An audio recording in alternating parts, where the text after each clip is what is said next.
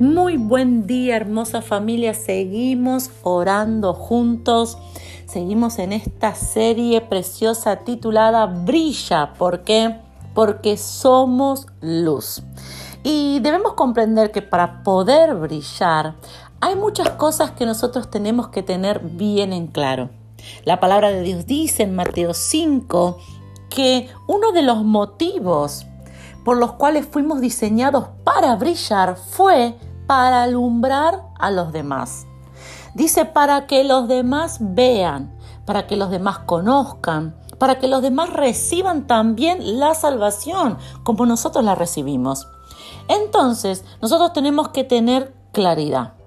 Una de las cosas que más conflicto genera en las personas es identificar a Dios como un Dios bueno. ¿Por qué? Porque Satanás desde el principio de la creación ha tratado de distorsionar la imagen de Dios.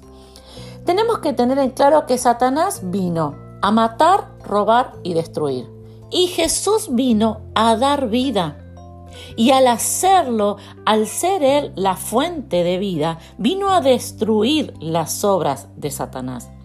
Entonces, nosotros debemos proteger nuestro corazón del engaño que le atribuye la muerte, la pérdida o la destrucción a nuestro Dios.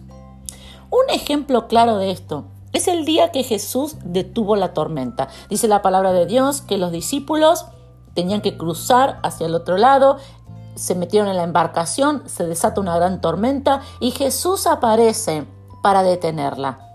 Si esta tormenta había sido voluntad de Dios Padre, entonces Jesús al detenerla estaría yendo en contra.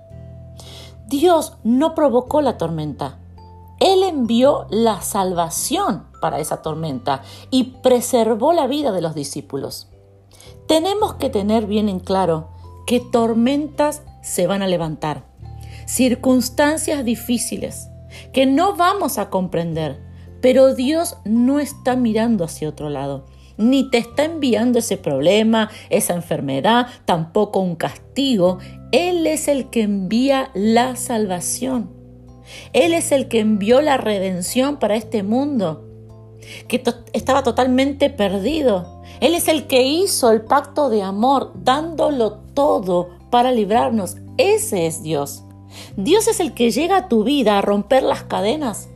Dios es el que viene a darte un futuro, un mañana, cuando pensaste que ya no lo tendrías. Él es el que está para levantarte cuando nadie más quiere hacerlo. Ese es Dios. Cuando Satanás quiera distorsionar la imagen de Dios, ahí nosotros tenemos que brillar. Tenemos que decir, no, no, no, esto no es Dios. Dios es vida, Dios es salvación, Dios es redención, Dios es un pacto de amor. Él es, Él es el que te abraza, Él es el que te levanta, Él es el que no te abandona, el que no te suelta la mano. Ese, sí, sí, si te sentís abandonado, si te sentís solo, si te sentís defraudado, si sentís que no hay salida, ahí no está Dios. Cuando nosotros tenemos bien en claro eso, podemos mostrarle a otros y revelarle a otros quién es Dios. Hay gente a tu alrededor que necesita saber que Dios es el Dios de las oportunidades, que Dios es el Dios de amor, de misericordia, que Él es el que abraza cuando nadie más abraza, que Él es el que está cuando todos se van, que Él es el que tiene la respuesta cuando nadie más tiene respuestas, que Él es el que abre caminos y es que Él es el que, si necesita hacer un camino donde no lo hay, Él está listo y dispuesto para hacerlo. Dios siempre es parte de la respuesta. Dios siempre es la vida, nunca otra cosa. Cuando nosotros tenemos esta verdad bien en claro, podemos brillar aún más. Oremos juntos en esta mañana. Papá, te doy gracias por tu palabra, te doy gracias por tu identidad. En el día de hoy yo me uno a cada varón, a cada mujer, a establecer y tener bien en claro cuál es tu identidad. Ahí donde estás, decirle, papá, yo sé que tu identidad es la vida, es la salvación, es la redención, es el amor, la identidad, la misericordia. Ese eres tú.